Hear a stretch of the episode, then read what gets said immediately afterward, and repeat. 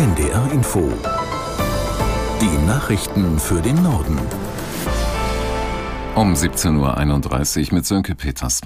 Die Sicherheitsbehörden in Deutschland ermitteln, ob sich das Islamische Zentrum Hamburg gegen die verfassungsmäßige Ordnung in Deutschland richtet. Seit heute früh gibt es deshalb bundesweite Razzien.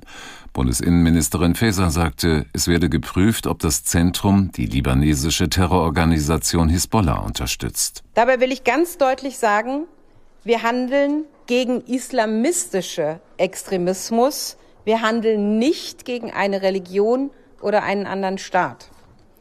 Aber genauso klar ist, wir dulden generell keinerlei islamistische Propaganda, antisemitische und israelfeindliche Hetze bei uns. Gerade jetzt kommt es auf eine hohe Wachsamkeit und konsequentes Vorgehen an. Seit heute früh wurden in sieben Bundesländern insgesamt 54 Objekte durchsucht, die zum Islamischen Zentrum Hamburg gehören sollen. 800 Polizeikräfte waren im Einsatz. Laut Faeser haben sie vor allem Handys, Computer und Schriftstücke beschlagnahmt. Bahnreisende müssen sich auch nach Ende des Lokführerstreiks um 18 Uhr auf massive Behinderungen einstellen.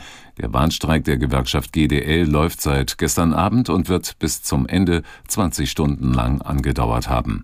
Unsere Hannover-Reporterin Julia Willkomm berichtet, dass mit Ende des Streiks noch kein normaler Fahrplan gilt. Das dauert ein bisschen. Zunächst gilt über das angekündigte Warnstreikende hinaus erstmal weiterhin der Notfahrplan. Über Nacht will man sich dann ordnen, damit morgen alles wieder möglichst glatt läuft, sagte Bahnsprecher Achim Staus. Bis dahin bittet Staus die Fahrgäste erneut auf nicht notwendige Reisen zu verzichten. Im Notfahrplan seien zwar extra lange Fernzüge unterwegs, es sei aber absehbar, dass nicht alle Menschen, die heute reisen wollten, auch mitgenommen werden könnten. Das umstrittene Pflanzengift Glyphosat wird in der EU zehn weitere Jahre zugelassen. Nach Angaben der EU-Kommission soll es aber neue Auflagen und Einschränkungen geben. Die derzeitige Zulassung wäre Mitte Dezember ausgelaufen. Die EU-Mitgliedstaaten haben sich deshalb heute getroffen, um über eine Verlängerung zu beraten.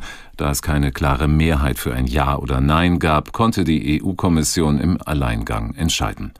Unterschiedliche Meinungen gibt es unter anderem dazu, ob Glyphosat krebserregend sein könnte. Zudem stehen Gefahren für die Umwelt im Raum.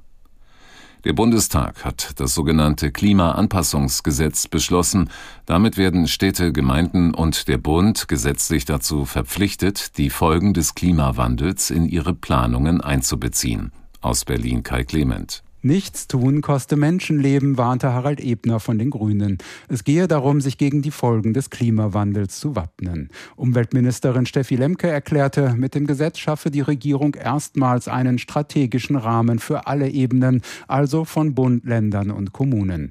Wie schätzen Sie die Risiken der Erderwärmung ein und wie wollen Sie dagegen vorgehen, etwa durch die Entsiegelung von Flächen oder mehr schattige Parks? Die Ziele sollen überprüft und fortgeschrieben werden. Das reicht von Küsten und Meeresschutz bis hin zur Stadtentwicklung. Die Union kritisierte, es entstünden bürokratische Berichtspflichten, die Vorgaben seien vage und es fehle an Geld. Zitat, schöne Überschriften, wenig Inhalt. Dem Bundesamt für Migration und Flüchtlinge könnten für das kommende Jahr rund 80 Millionen Euro für den IT-Bereich fehlen. Das haben Recherchen von NDR und WDR ergeben.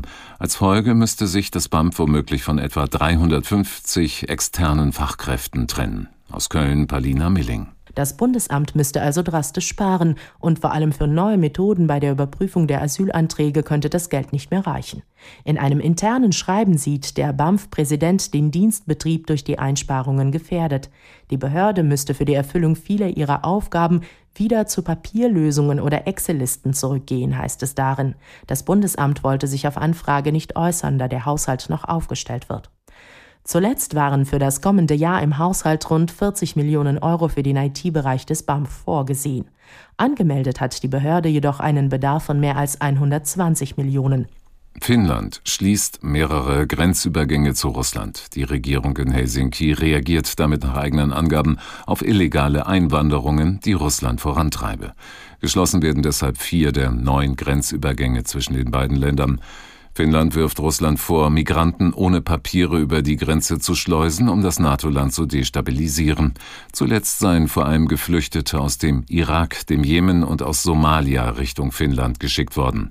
Auch Estland berichtet über ein solches russisches Vorgehen. Das Land kündigte strengere Grenzkontrollen an.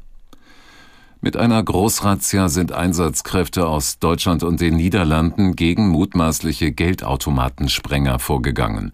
In den Niederlanden wurden gestern acht Verdächtige festgenommen. Details dazu teilte die Polizei in Osnabrück heute mit.